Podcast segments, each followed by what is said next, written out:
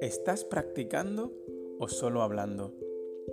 Séneca dice que hablar es fácil, pero la medida real de si estamos progresando es nuestro nivel de práctica. ¿Han ido a menos nuestros deseos por las cosas equivocadas? ¿Estamos prestando atención a lo realmente importante? Bienvenidos al episodio 94 de Meditaciones Estoicas, la traducción artesana del canal Stoic Meditations de Massimo Pigliucci. Las reflexiones de hoy provienen de Séneca, en Cartas 21.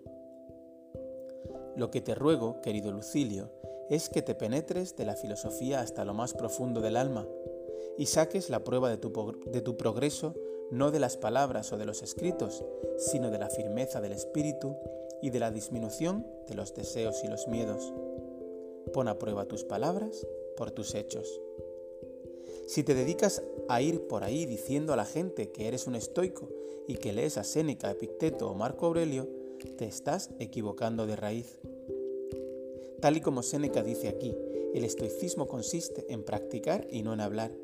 La teoría es muy fácil y podemos tomar como ejemplo la dicotomía del control, la idea de que muchas cosas no están bajo tu poder y que por lo tanto deberías tratarlas como indiferentes, y la noción que se deriva de ello que nos dice que solo deberías desear lo que está bajo tu control, es decir, conseguir elaborar buenos juicios, desarrollar buenos valores para la vida y decidir actuar por el bien de los demás. Pero, ¿cómo sabes si estás progresando? Por supuesto que no hablando, sino actuando de acuerdo a esos preceptos. Por ejemplo, ¿deseaste una promoción en tu trabajo esta semana o te centraste en hacerlo lo mejor posible para merecerla si el destino lo hacía posible? Lo primero no está bajo tu control, lo segundo sí está bajo tu control. O tal vez deseaste que tu compañero fuera más amable contigo en lugar de ser tú más amable con él. Lo primero está fuera de tu control, pero no lo segundo. O tal vez estabas esperando algún halago por parte de tus amigos, en lugar de centrarte en si estabas actuando como un buen amigo. Esto último sí está bajo tu control, pero no lo primero. Ahora lo tienes más claro. Esa es la clave. Hablar es fácil, actuar es difícil, pero es actuar lo que cuenta a la hora de hacernos poco a poco mejores seres humanos.